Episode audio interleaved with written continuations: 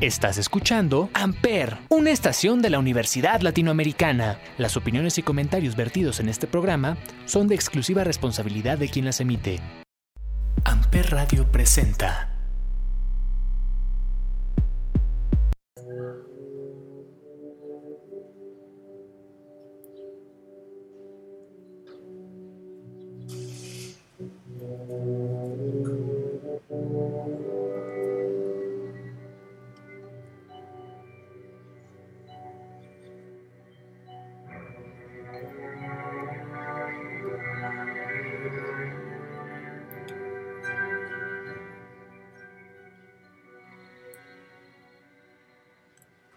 Hola a todos, bienvenidos a un nuevo episodio de este programa llamado 35 milímetros, transmitido a través de Amper Radio por la Universidad Latinoamericana y como todos los jueves nos acompaña Olivier. Olivier, ¿cómo estás?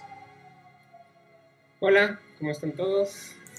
Muchas gracias por acompañarnos una vez más en 35 milímetros aquí por Amper Radio.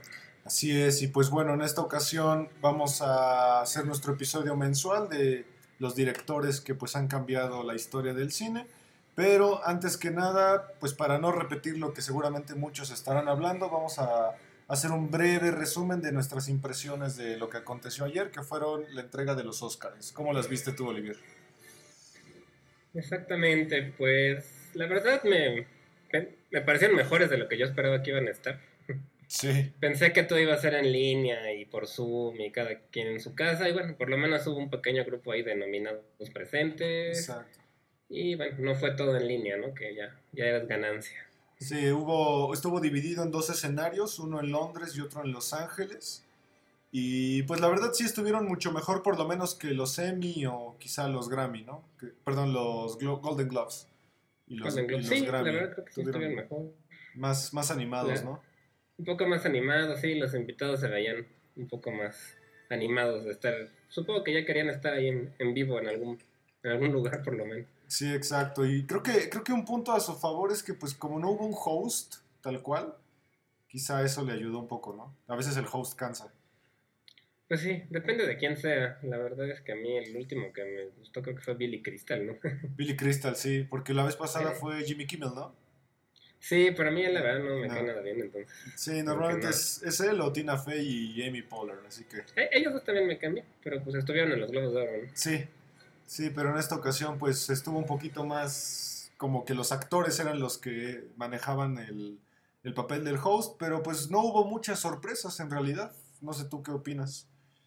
No, la verdad es que los ganadores fueron los que ya estaban muy cantados desde, pues por todas las demás premiaciones. Realmente ganaron casi todos, los que ya se sabía o se esperaba. Creo que la única sorpresa fue Anthony Hopkins que le ganó a Chadwick Boseman como mejor actor Sí, por la del padre. Realmente creo que fue la única sorpresa, por lo menos para mí. sí, creo que todo el mundo ya, ya tenía contemplado a Chadwick Boseman, por, tanto por su fallecimiento como porque los Golden Globes pues él ganó.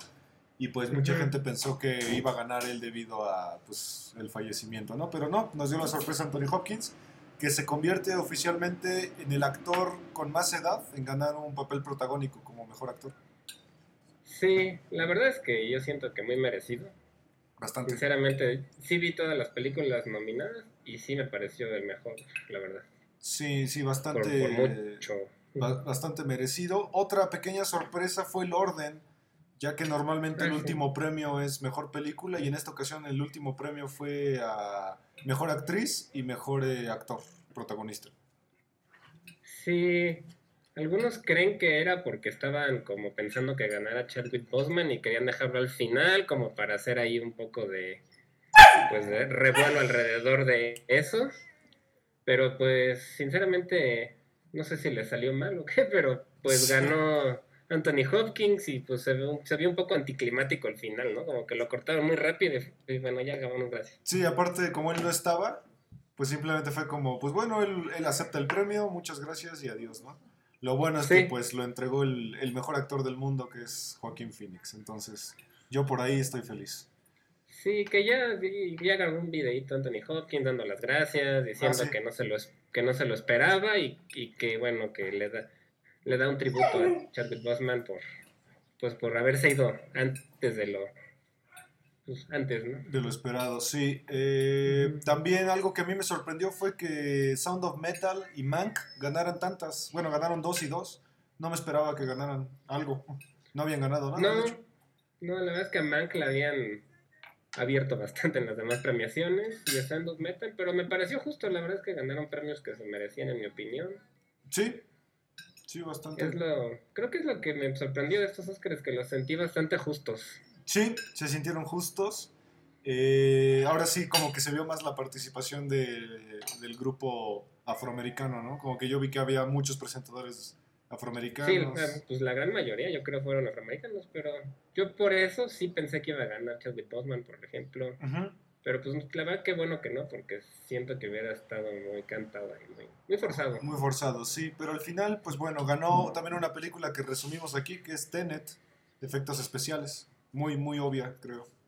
Sí, pues sí, la verdad se lo merecía. Fue su fuerte, sinceramente, los efectos visuales. Porque narrativamente la verdad es que el guion no estaba muy bueno, pero en efectos visuales sí es buenísimo. ¿Quién ganó guion? Creo que... Ganó la de... este, a, ¿qué? Young. Young Promising Young Woman. Promising Young Woman es que se me olvidó cómo le pusieron en Dulce Venganza, creo que le pusieron. Joven prometedora, ¿no? Hermosa Venganza le pusieron en México. Y adaptado de Father. Que bueno, creo que estaba bien. A mí la verdad me gustó más Sound of Metal como guion. Ok. Minari inclusive me gustó más, este de Hermosa Venganza no mucho. Pero la directora y actriz me cae bien, la verdad esa sale, es una actriz que sale en The Crown y me gusta que o sea, se me hace que fue un buen proyecto de Hermosa Venganza. Ok, y sí, creo que la, pues creo que la estelar de la noche fue Chloe Zhao con su Nomadland, ¿no? Porque creo que es la tercera película que hace desde que se graduó de la escuela. Sí, entonces sí, es pues, relativamente joven todavía. Sí, sí. Y pues es una promesa de la dirección. Y qué bueno, siento que sí se la merecía, la verdad. Sí. ya estaba muy cantado. También Daniel Kalua como mejor actriz de reparto.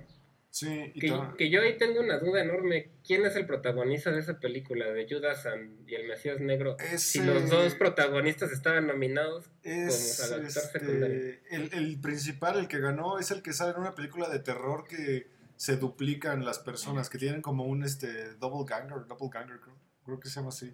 Es de una película de terror que es muy, muy reciente, no me acuerdo cómo se llama la película. No sé, yo vi la película y pues para mí ellos eran los protagonistas, pero bueno. Sí, es, es él. No me acuerdo cómo se, cómo se llama la película, pero sí, ya lo he visto en otra película. Es buen actor. ¿Era el, el agente del FBI? Ah, creo que sí. No sé si es el que los contrata, pero bueno, el caso es que en esta película ganó Daniel Calúa, que la verdad se veía también muy, muy cantado ya. Sí. Sí lo hace bien. Sí, bastante. Y el documental es el que mencionábamos, el del pulpo. Bastante el maestro del pulpo, Mayor Tupus Teacher, que yo lo vi, me pareció muy bonito, muy emotivo. Está en Netflix, está bastante bien el pulpo. El documental es muy bueno. Y pues todo lo demás creo que era muy, muy obvio, ¿no? Pero bueno, Soul, Soul era, digo, con que yo, yo con que suba Trent Reznor, la verdad me hace muy feliz. Eh, y pues ya, creo que todo lo demás era, era obvio. Sí, creo que sí, fue una, una entrega bastante justa. Pues sin muchas sorpresas y justa, sin muchas sorpresas y justas. Y bueno, la única sorpresa fue la parte de Chadwick Boseman que, no, haya ganado, ¿no? Pero yo la verdad vi esa película y no me gustó nada. No, nada. Se me hizo horrible la de Marraine's Black Bottom. No, no me gustó nada, nada, nada. Yo pensé que me iba a gustar porque me gusta el blues, pero no, la película lo menos que le importa es el blues, es, no sé, no me gustó. Ok, es más discusión, supongo. Son, es casi puro diálogo, está adaptada de una obra de teatro, pero sinceramente me pareció mala y los dos protagonistas que eran Viola Davis y Chadwick Boseman me parecieron horrendos. O sea, ninguno de los dos personajes me cayó bien. Ok. Yo no lo he pues, pues, visto. la verdad no siento que se haya merecido el Oscar por esa película, entonces siento que estuvo bien que no se lo ganara. Que ganara The Father, o no, en todo caso yo quería que ganara Gary Oldman, porque a mí Mank la verdad sí me gustó mucho.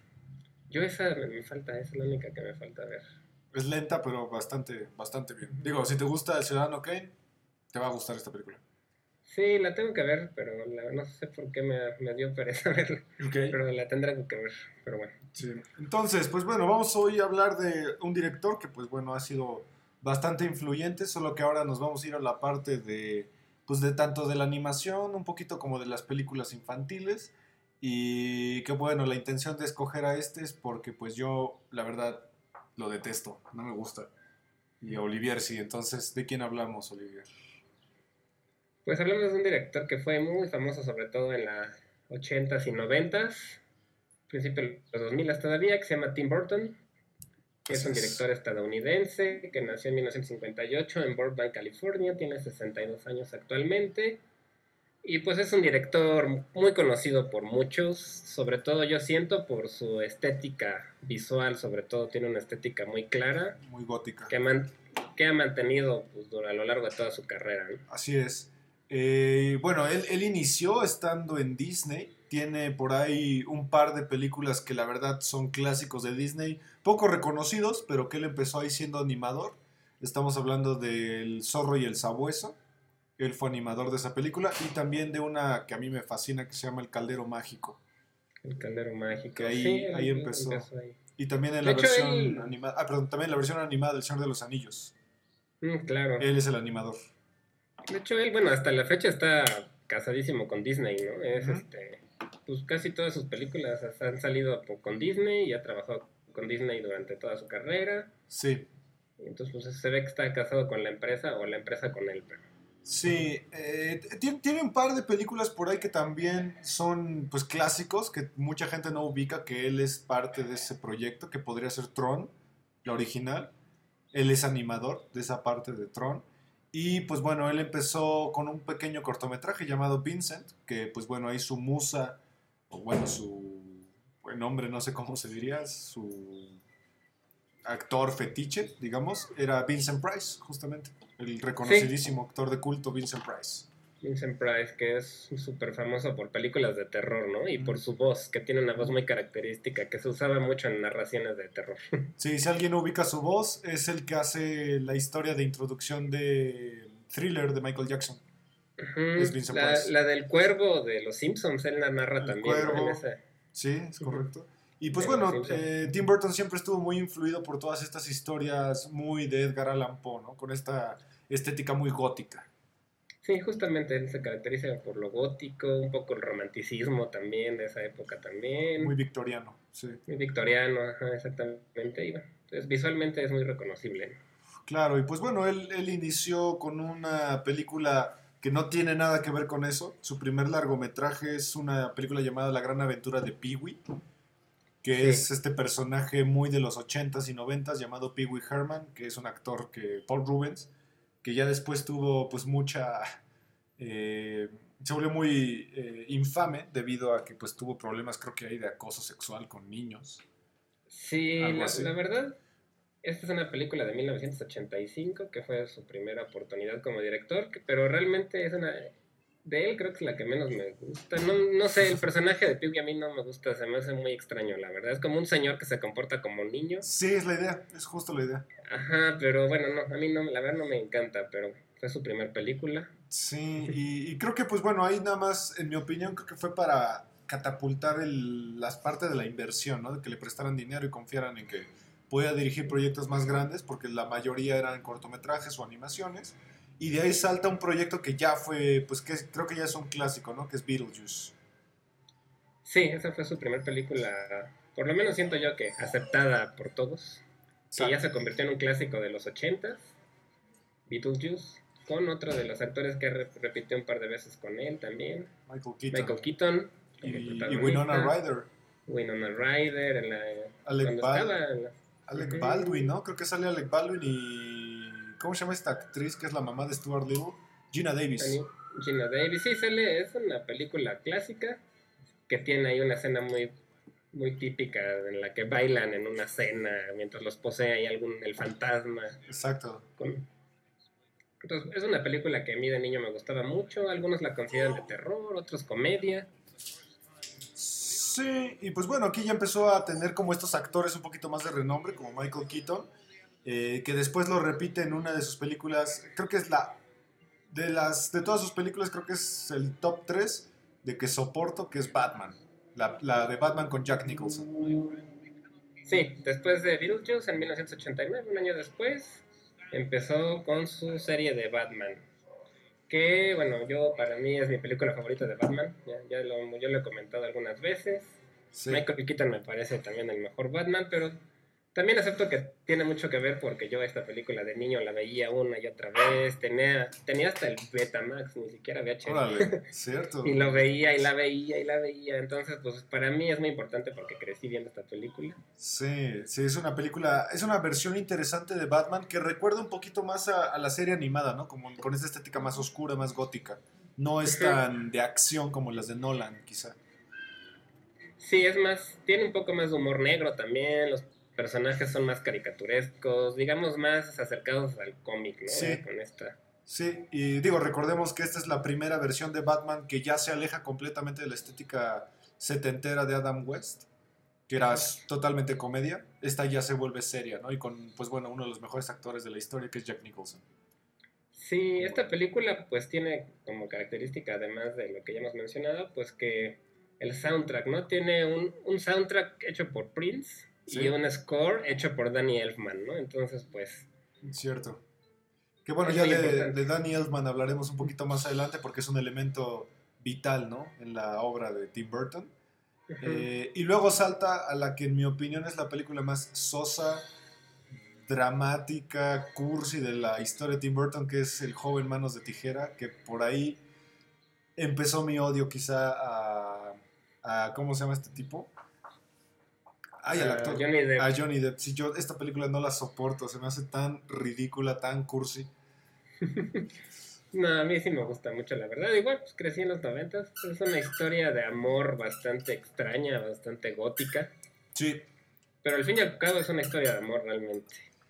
Sí. El eh, look ahí marcó también. Había mucha gente que se disfrazaba de Sí. joven manos de tijera y hasta en el chopo te encontrabas uno que otro vestido así. sí, es correcto. Muy a la The Cure, ¿no? Como que eh, agarró mucho el estilo, el estilo gótico de, de The Cure. Y perdonen a mi perro, está loco. Y pues bueno, también ahí algo que me quedó muy marcado es que el villano de esta película es el nerd de Club de los Cinco. Y ahora lo convirtieron en un bully, cuando en, en el Club de los Cinco él era el bulleado. Sí, cierto, no, no recordaba ese detalle. Sí, a mí se me hizo muy extraño porque yo, el Club de los Cinco es de mis películas favoritas y para mí ese siempre ha sido el estereotipo de un niño nerd, este, el, bull, el buleado, ¿no? Y ahora aquí se convierte en el bully, ya está como grande, incluso es este como jugador de americano, ¿no? El estereotipo. Sí, exactamente. También Vincent Price es parte del elenco. Sí, Él es el, el inventor del joven manos de tijera, digo. así es. Y aquí empieza Tim Burton a crear una pequeña estética de que, si te das cuenta, todas las casas del vecindario son idénticas, algo que le copió mucho al Dr. Seuss. Eh, y estaba inspirado en su, en su pueblo natal, porque él decía que para él cuando era niño todas las casas eran igual, vivían una monotonía y que pues al final él, quis- él siempre fue el niño extraño ¿no? de, de su pueblo y que pues aquí lo quiso representar como que el joven manos de tijera es él. Exactamente. Se supone que él vivía cerca de un cementerio. Y entonces también como que tenía esa, esa, estética mórbida también desde niño, pues porque vivía cerca de un cementerio. ¿no? Exacto. Aquí también me, me acuerdo mucho que la mamá es la ganadora del Oscar tam- también, Diane West, que es, su- Diane West. es la mamá de Joven Manos de Tijera. Y igualmente repite con Winona Ryder. Exactamente. Tim Burton pues, se caracteriza por ser bastante fiel a ciertos actores a lo largo de su carrera, ¿no? Y Sí. ha ido repitiendo varios. Johnny Depp ya haya hecho ocho películas con él. Sí, a mí me recuerda Burton. mucho como a Quentin Tarantino.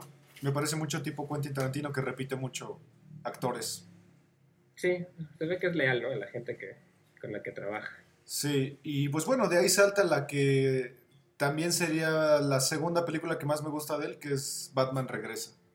Batman regresa, que desde 1992, la segunda parte de su saga de Batman y la última.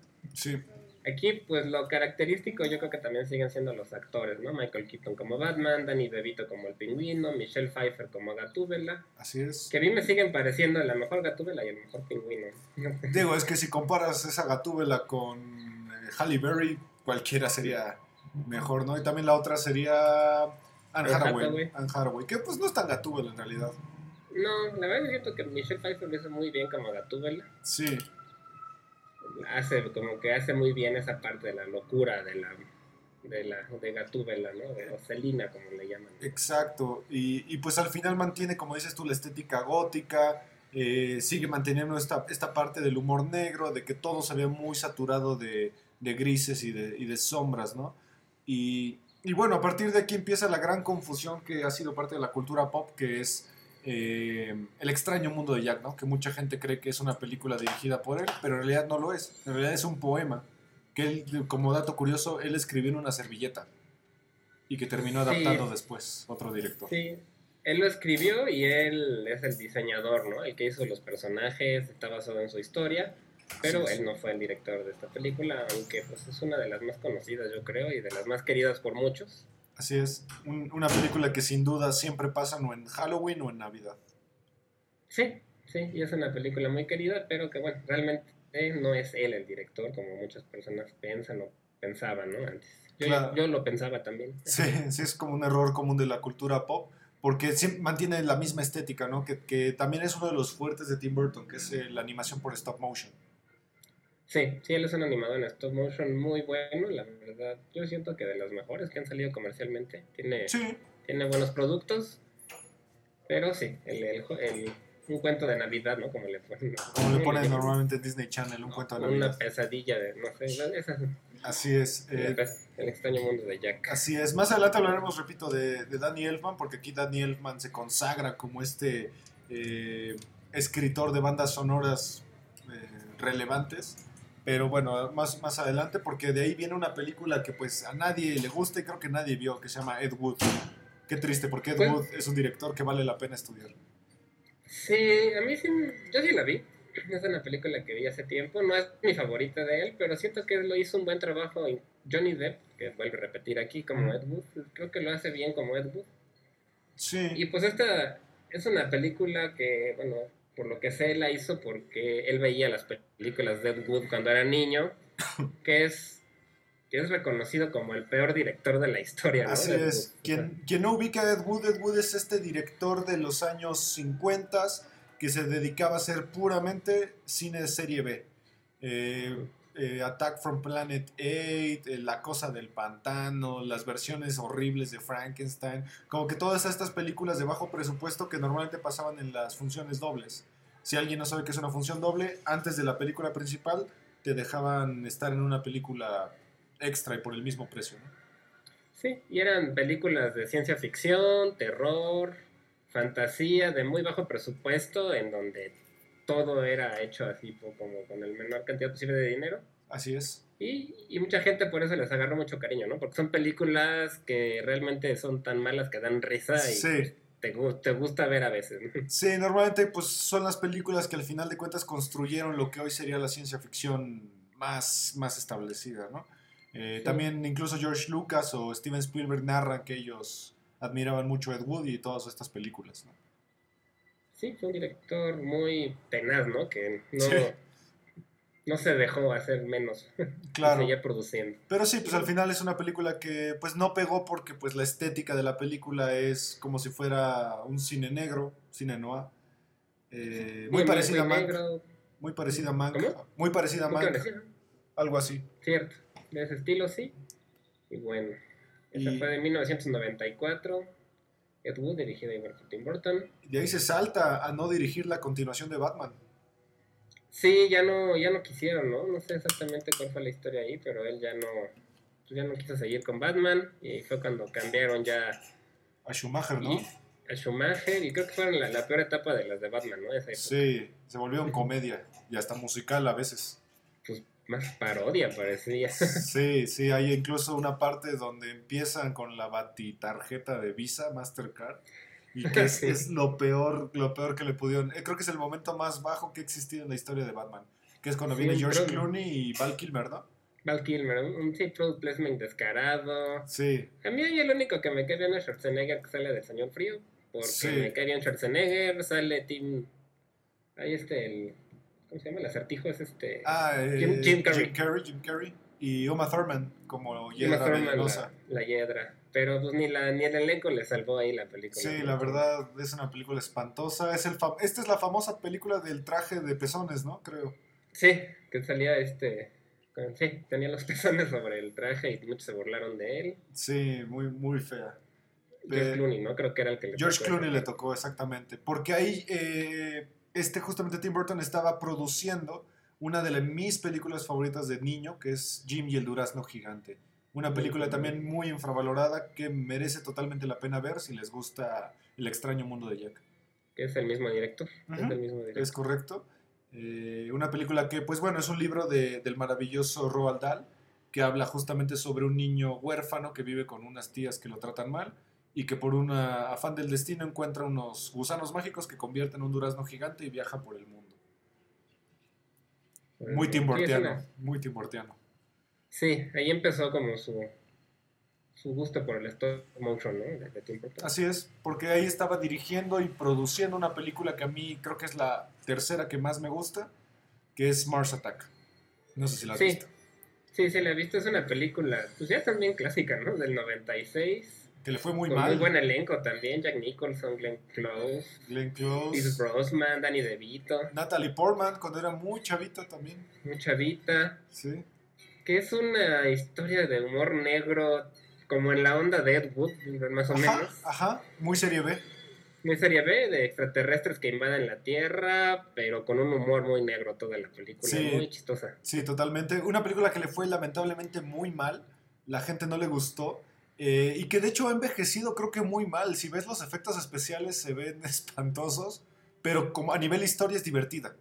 Que era parte de ello, siento, ¿no? O sea, Mm. también porque los personajes están hechos como medio stop motion, Sí. 3D, Hay... extra, los platillos voladores, todo se ve muy tipo Ed Wood con mejor presupuesto y dirigido Sí. por Tim Burton. Sí, incluso hay una parte donde sale Pierce Brosnan y Sarah Jessica Parker que cambian de cabeza con unos perros. Entonces, es una película divertida, extraña de ver.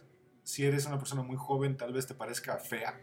Pero la verdad Sí. es una película que es muy del estilo de Tim Burton. Y es divertida. Es muy divertida y pues sale Jack Nicholson también. Que me... Sí, qué mejor que Jack Nicholson. Y de ahí se basa una película que, que, bueno, ya es un cuento muy conocido de la, de la cultura como neo- neo-inglesa, que es el cuento del jinete sin cabeza, de Sleepy Hollow. Sleepy Hollow, con Johnny Depp una vez más, en 1999, con Christina Ricci, Ricci. Miranda Richardson, es también un buen elenco, que sí cuenta tal cual del cuento del jinete sin cabeza, ¿no? Sí. Es esta historia clásica que ya inclusive Disney había hecho en caricatura. Así es, y bueno, sale uno de mis actores favoritos, que es Christopher Walken, Christopher que Walken él es el jinete sin cabeza, y la verdad es una película que yo personalmente les recomendaría ver a oscuras. Es sumamente oscura la película. Toda la película está en está en o en la noche o en nublado. Es parecido como a La Bruja. Que ya resumimos. Sí, Es si la ven en el día tal vez ni, ni alcancen a ver por el brillo de la Sí, pantalla. sí, entonces, tiene una estética muy, muy oscura. A mí sí me gusta, me parece una buena historia de pues, semiterror, no es tan tan tan terrorífica, No. pero a mucha gente no le gustó, ¿no? Yo, yo sé que no es muy amada tampoco. Sí, Estéticamente, pues sigue siendo Tim Burton. Es, es hasta desconocida, quizá. Quizá mucha gente no lo ubica de- del mundo de Tim Burton, pero sí, sí es de él. Eh, solamente la dirigió, ni siquiera la escribió, ni la produjo, ni nada. Solo fue el director. Sí, parece que fue uno de esos proyectos como de Disney, ¿no? Como que tenía Sí, que, por contrato. que hacer por, por contrato. Ajá. Pero, eh, es si les gusta el terror suave, digamos, tal vez Sí, les pueda gustar. familiar. Es un terror que pueden ver niños también, que no pasa nada. Sí, es un terror familiar. Muy, muy familiar, muy accesible. familiar. Y, y bueno, ya de ahí se va a lo que es un bodrio, un total bodrio, una película horrible llamada el La adaptación de él del planeta de los simios, que puta, es espantosa. Sí, bueno, yo, yo, yo sé que la mayoría de gente la odia. A mí sí me gustó. No sé por qué yo soy creo que de los pocos que les gustó esta película. Es entretenida. Tal vez por ahí va. Es entretenida. Eh, sí, sí, puede ser, no sé, realmente tal vez por la época. Porque yo también la vi en el cine. Es como que este. tengo cariño con esas películas. Es Pero Mark sí, excepto. ¿Cómo? Es Mark Wahlberg, ¿no? Es Mark Wahlberg el protagonista, ya sale Elena Bonham Carter como una de las... Ah, cierto, su musa. Su ya era su esposa, ¿no? Supongo ahí. Pues ahora estaba viendo que nunca se casaron. Estuvieron Ah. 14 años juntos, tienen dos hijos, pero no se casaron. Ok. Estaban como en unión libre, digamos. Creo que también ahí Elena Boham Carter hay que hablar un poco después de ella, porque también es, es parte icónica, ¿no? De su estética. Sí, salió con muchas películas con Tim Burton, eran pareja y también ella, inclusive su propia rareza, creo que le aportaba mucho Sí. a las películas de Tim Burton. Sí, es que a mí Elena Bohan Carter me encanta cuando no es Tim Burton. Por ejemplo, en el Club de la Pelea se me hace un personaje espectacular. Marla. Sí, es muy buena actriz. Sí. Con Tim Burton, pues exageran, porque Ujú. pues, Tim Burton es exagerado en sus Sí, personajes. sí, sí. Eso es algo típico de Tim Burton. Tim Burton exagera todo lo que hace, su estética es brutalmente exagerada. Y eso lo sacó justamente de, de Edgar Allan Poe. Edgar Allan Poe, pues en su época no fue famoso porque la gente lo acusaba de, de que era muy exagerado. Sí, sí, puede ser. Pero el Que a mí es una estética que me gusta, ¿no? Yo creo que parte de por qué me gusta Tim Burton es porque esa estética me gusta. Sí, pero ahí el planeta de los simios, perdón, pero no. No, yo sé que no Es- muy gustada, a mí me gusta, pero no, yo creo que más por nostalgia que por la calidad en sí del producto. Sí, es posible, porque de ahí viene una película que la verdad no la volvería a ver porque la verdad a mí como que esas películas no me gusta verlas, eh, me- me- me- como que me afectan un poco, que es Big Fish. Es una película bonita, fuera de su estética Sí. totalmente. Sí, de hecho, se sale un poco porque esta es una película con colores súper saturados, demasiado brillosa, Sí. con amarillo, Cálida. verde, rojo. Muy cálida. Muy cálida, y sí, él estaba caracterizado por lo contrario. Pero aún así siento que es una estética que de todas formas se nota que es él, porque le mete como esa parte de fantasía. Sí. A, mí, a mí esta película me gusta mucho, tengo que aceptarlo. Es una película que creo que me hace llorar cada que la veo. Sí, yo por eso no la vuelvo a ver, porque... Porque me es una, o sea, si tienen como daddy issues, como le dicen, sí, sí, sí.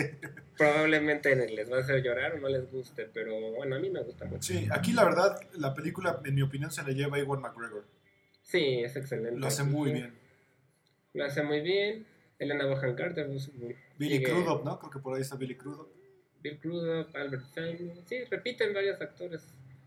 Y es una historia, pues, donde es un papá que cuenta su vida de una manera fantasiosa a sus hijos, ¿no? Así Como es. que le mete mucho cuento a su vida. Exacto, pero la cuenta de una manera tan bonita, la verdad la película no aburre, en ningún momento aburre porque siempre están pasando cosas, a pesar de que es una historia de narración de un, de un señor, la historia es muy interesante, muy entretenida y visualmente es súper familiar, la verdad es una película muy familiar. Sí, es como una vida común contada de manera fantástica. Exactamente. Y pues bueno, de ahí el, del 2005 se echa dos películas, eh, dos que a mí no me gustan, pero que la verdad le fue muy bien, que es la, su, su versión de Charlie la fábrica de chocolate y The Corpse Bride, o El cadáver de la novia. El cadáver de la novia. A mí la, la de Charlie la fábrica de chocolate no me, no me gusta mucho, pero el cadáver de la novia sí. A mí eso sí me gusta. Sí, es que Charlie como que ahí ya entra el Johnny Depp exagerado. Ya, ya Sí. es muy, muy exagerado. Eh, la, la original a mí me fascina, se me hace genial. Repito otra vez un, un libro de Roald Dahl. eh, y que al final pues termina siendo igual saturada de colores. Por ahí tiene un momento de daddy issue que pues con, con el grandioso Christopher Lee. Sí. Pero es una película que a mí me aburre muchísimo. Incluso creo que la acusaron un poco de racismo por los Umpalumpas, que a la original también le pasó. Sí. La verdad yo también prefiero la original, que sigue siendo una película muy extraña Sí. también. No sé. Psicodélica. muchos la, la ven como para niños, pero yo creo que algunos niños pueden espantarse, ¿no? Porque los Sí. personajes podrían dar cierto miedo. Sí, que incluso Marilyn Manson la utilizó esta película como estética de sus videos en, algunas, en algunos años. Eh, pero sí, aquí, pues, en mi opinión, no es una película ni entretenida ni buena. Se me hace nada más un domingazo. Sí, yo creo que aquí ya empezaba un poco la decadencia de Johnny Depp como actor, ¿no? Como, Sí, por ahí se rescata una, que más adelante hablaremos. que se empezaba a repetir mucho ya su perfil como actor. Sí, y, y de ahí viene Corpse Bride, que- o El cadáver de la novia, que repite la misma fórmula que El extraño mundo de Jack, o que incluso las primeritas de Vincent, o eh, Frankenweenie y todo eso. Sí, sí, a mí sí me gusta mucho la novia cadáver. Siento que me gusta mucho el stop motion, siento que está muy bien hecho. Es una historia igual gótica, bastante, una historia de amor también. De amor trágico. Repito un poco sus, sus, sus temáticas. Sí, el amor trágico, el amor imposible, como la muerte. La muerte también es un elemento muy importante en Tim Burton. Pero la muerte vista desde un punto eh, optimista, ¿no? Como que después de la... En, en la muerte todavía existe la vida y puede haber acción. Sí, a mí esta película me recuerda mucho a un corto mexicano de animación, también stop motion, que se llama La Llorona, me parece. La que Llorona. canta es Eugenia León me acuerdo que canta la canción Sí. de La Llorona y sale una, es una mujer mexicana que con una bufanda de, me parece que es Quetzalcóatl. Sí, ahí es una. Es, es- está basado en un poema de Chabela Vargas, justamente, que de ahí viene. Pero sí, esta, esta se ve más, más hacia lo victoriano, más hacia mucho Edgar Allan Poe. Que el, el- normalmente Edgar Allan Poe habla justamente del tipo que pierde a su, a su novia, a su amante, a su esposa y que vive esta vida tormentosa, ¿no? Sí, sí, pero bueno, yo creo que es de las películas que ha tenido más éxito también, ¿no? Después de la del extraño mundo de Jack. Sí. Mucha gente le gusta Corpse Bride o La novia cadáver. Otro, otro hit de Halloween, disfraces. Otro hit de Halloween, igual vuelve a repetir Johnny Depp en la voz, Elena Bonham Carter. O sea, es um, como les digo, Christopher Lee aquí también sale. Christopher Lee. Sí, Christopher Lee también es un elemento recurrente en, Sí, en Tim Burton. Tim Burton. Y pues bueno, de ahí viene la que en mi opinión es la última gran película de, de Tim Burton, que a mí no me gusta, pero reconozco que está bien, ya hablamos de ella, que es Sweeney Todd. Sí, Sweeney Todd, una película del 2007 que es de los musicales, creo que a mí más me gustan. Creo que es su primer musical, porque pues El extraño mundo de Jack no es de él. Entonces, No, realmente sí es único musical como tal. sí, Y a mí me gusta, es uno de los que más me gustan, pues igual, por la misma temática, igual, este, gótica, oscura, este, colores desaturados, oscura, temáticas mórbidas. sí, el amor imposible, otra vez repite ahí, el amor frustrado, igual el amor el amor, imposible. exacto, igual Johnny Depp de nuevo, Elena Bonham De nuevo, Alan Rickman aquí Alan Rickman y Sasha, Sacha Baron Cohen. Así es. Y pues bueno, ya hablamos de esta en el episodio de los musicales. Eh, otra vez una película que es mejor verla de noche quizá, porque también es muy oscura y muy saturada de negros. Sí, sí es una película oscura y bueno, si les gustan los musicales, denle una oportunidad si no la han visto. Es diferente, es un musical distinto, ¿no? No es feliz Sí. para nada, No es de terror, es de terror. drama de ter- drama, terror, Sí. gótico. De ahí se salta otra película, pero antes produjo una muy buena eh, que se llama Nine, Nine, esa la sí, de animación. de ¿no? stop 3D. motion, bastante buena, véanla. Eh, esta no la dirigió él, solo la produjo. Eh, una animación que ya incluye efectos especiales más, más contemporáneos. ¿no? Más contemporáneo. Sí, es una historia de animación, creo que medio olvidada, ¿no? Como que no se le ha hecho tanta justicia, me parece muy buena. Sí, no, no le fue bien, la verdad, pero trae este, gente muy buena. Trae a Elijah Wood, que es el protagonista. Crispin Glover, que si no lo ubican es el papá de Marty McFly en Volver al Futuro. Eh, Christopher Plummer, que pues ya falleció. Pero sí, es una película muy infravalorada que vale mucho la pena ver si les gusta como la animación oscura, no infantil. Sí, exactamente. Porque de ahí viene ahora sí la decadencia de Tim Burton con su versión de Alicia en el País de las Maravillas. Sí, la verdad yo cuando me enteré que iba a ser Tim Burton una versión de Alicia en la Escuela de Alicia me emocioné porque me es una historia que me gusta mucho, es de mis películas favoritas de Disney. Y le queda. y le queda, es además. una a historia que Tim le Burton, queda. Sí, ¿sí? sí, claro, le queda bastante, ¿Y en qué falló? pero En tu opinión, ¿en qué falló? yo creo que Disney como productora. ¿Que no, que No no lo dejaron? ¿No lo dejaron explotar? Pues yo siento, porque yo creo que él es más oscuro que esto. Lo hicieron como demasiado infantil, yo creo. Sí, exagerada, pero ya no una exageración que hasta para Alicia en el País de las Maravillas es demasiado, ¿no? Eh, sí, yo siento que aquí ya los personajes sí están exagerados de tal manera que ya se ven ridículos. Que se ven muchas ton- maneras. Sí, el de, el de Johnny Depp, el sombrero. loco, es espantoso. Es horrible. Y a mí Sí. lo que más me decepcionó era el gato, que se convirtió en un. pues, como en un espectro, ¿no?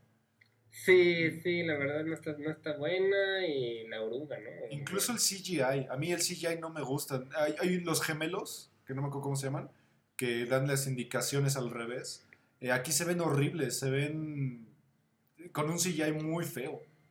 Yo siento que igual tiene que ver porque en esta época es cuando el 3D hizo su regreso y esta película la hicieron en 3D pensando en eso Sí, y tal vez eso le quitó un poco la calidad al 3D. Sí, por- incluso las actuaciones, porque la Alicia de la caricatura es, es muy carismática, em- empatizas mucho con ella y aquí, la verdad, la chica ni siquiera me acuerdo quién es, de Es que se me hizo aburrida. ¿sí?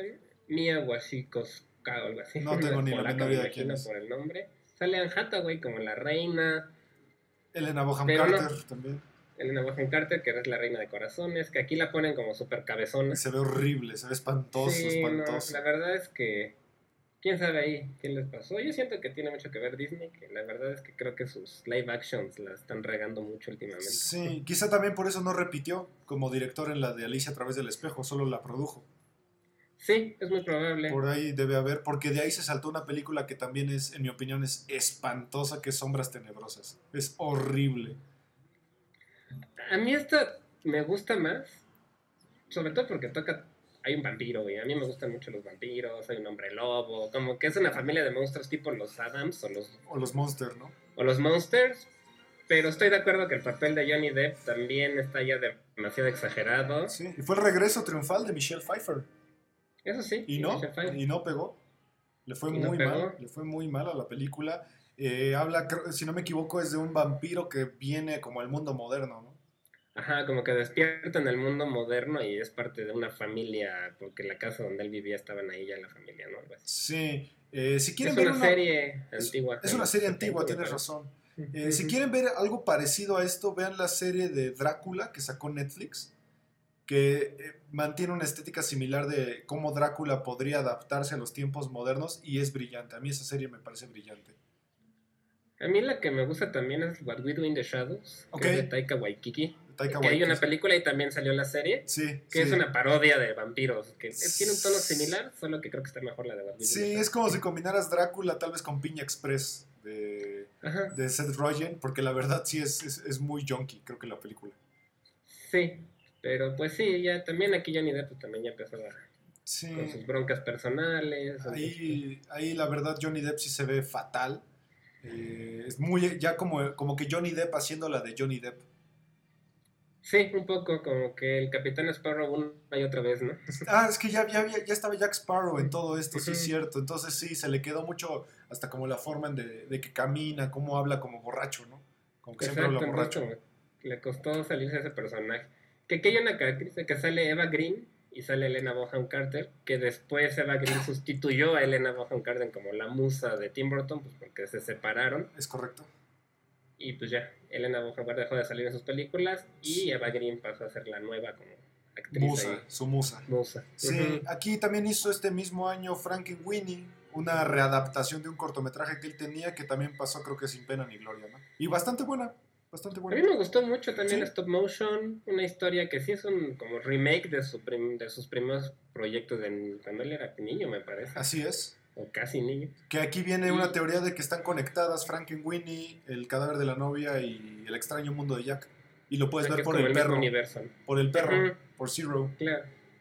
Y aquí pues es un chavito que revive a su perro como digamos, siguiendo los pasos de Frankenstein, ¿no? Así es. Igual como rayos y el mismo proceso del Doctor Frankenstein, pero con su perrito. Sí, bastante buena, una película que lamentablemente pues pasó sin pena ni gloria, no, no tuvo ninguna repercusión mediática, pero vale mucho la pena verla. Y de ahí viene una película que a mí me han recomendado mucho, nunca la he visto, pero mucha gente me ha dicho que es, es muy buena, muy similar a Big, Big Fish, que es Big Eyes. Sí, esta yo tampoco la he visto. De hecho, yo a partir de, de estas ya no las he visto, las nuevas de Tim Burton. Como que sí me decepcionó mucho con las de Alicia. Y... Sí, porque ahí tiene Miss Peregrine's Home for Peculiar Children, que tampoco creo que le fue muy bien.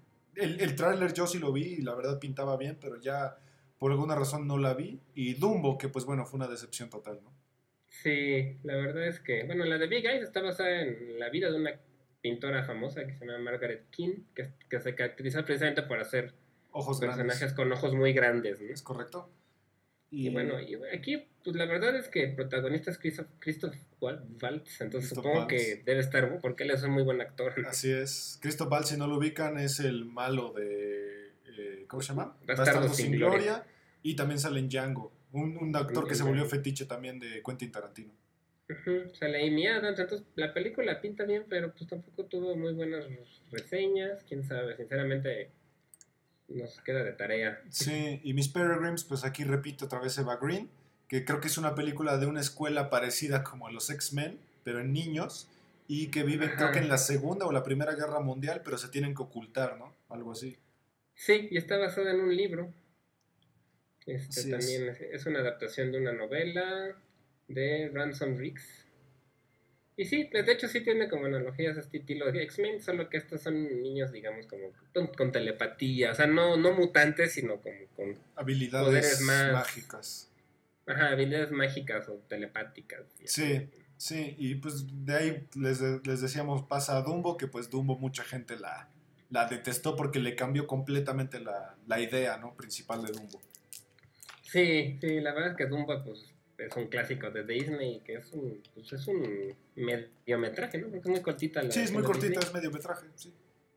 Y aquí por meterle dos horas, pues por lo que sé y he escuchado, le como que exageraron el papel de los humanos y se olvidaron de Dumbo. Sí, claro. Pues eso no era lo importante, ¿no? Y aparte quitó a uno de los personajes más importantes de la historia de Dumbo, que sería el ratón, su Claro, la, conciencia. el Pepe Grillo de Dumbo. Sí, y pues sin, sin eso, la verdad, Dumbo se vuelve pues, un elefante orejón y ya. Claro.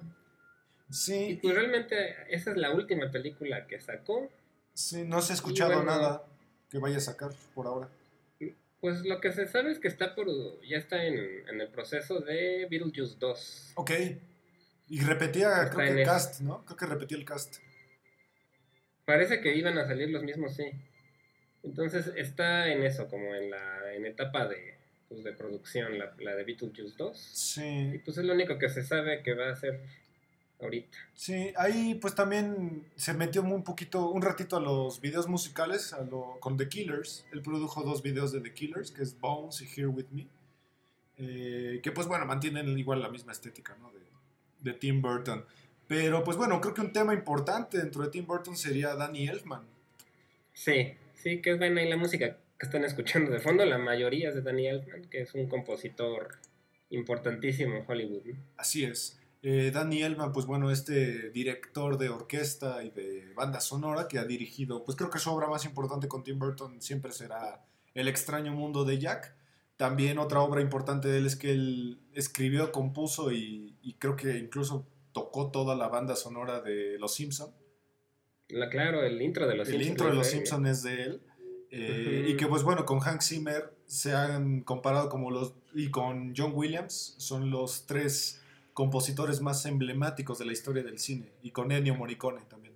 Sí, pues en, en IMDB aparecen 107 películas como el de, el de score musical. Danny Elfman. Danny Elfman, o sea, tiene muchísimas. Entre, bueno, entre, películas y series, televisión también.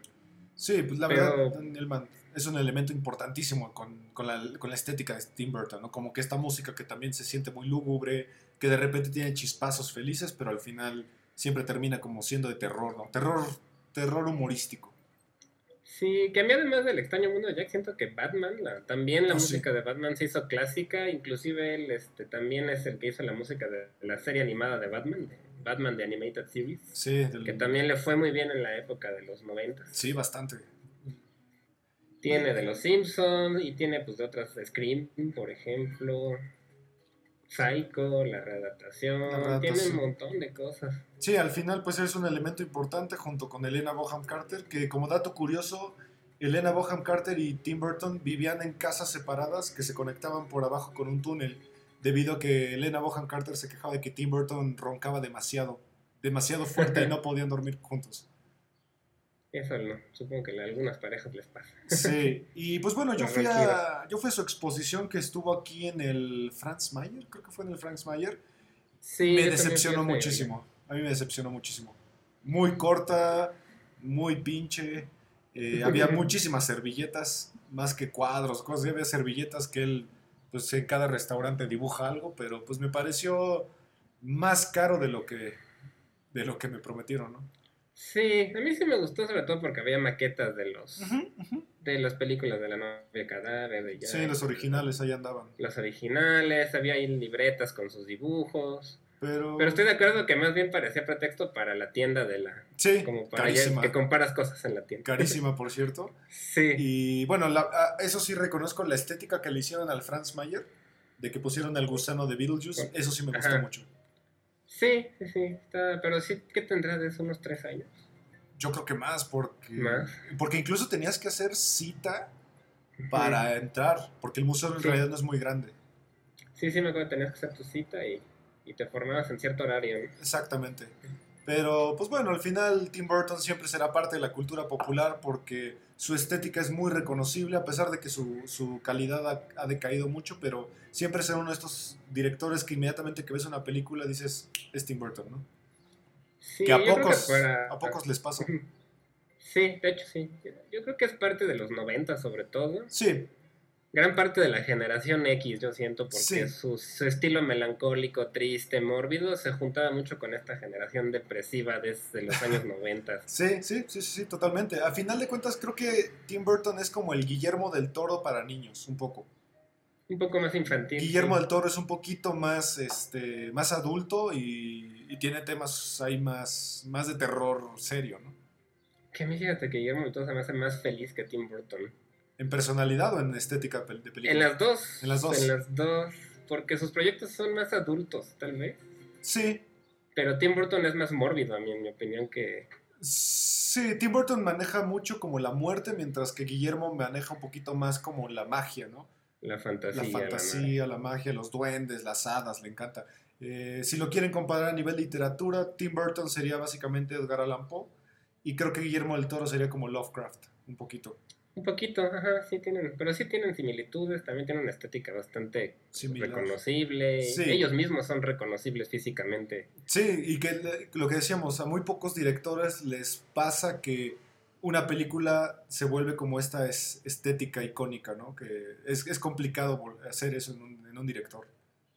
Sí, yo creo que otro parecido podría ser Wes Anderson. Que sí, lo sí, reconoces muy rápido. sí, es facilísimo. O en cuanto a colorimetría, a mí me parece mucho David Fincher. También sí tiene sus, colores pero- azulados, muy azulados.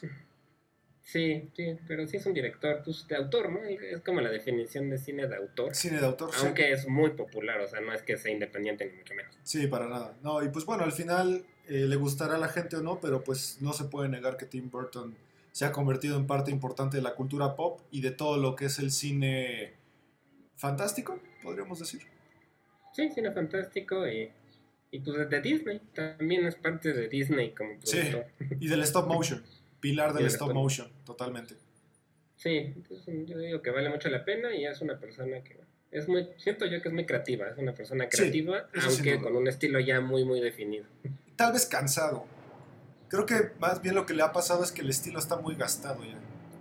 Sí, yo creo que sí. En los 90 se agotó un poco de ese estilo, que pues que también la, los jóvenes actuales ya están en otro estilo de, de todo. Sí, como que también ellos, la, la- la animación actual se ha vuelto muy, muy rápida. Como que todo tiene que ser muy rápido y la historia al final se ha vuelto un poquito, pues, prescindible, ¿no? Sí.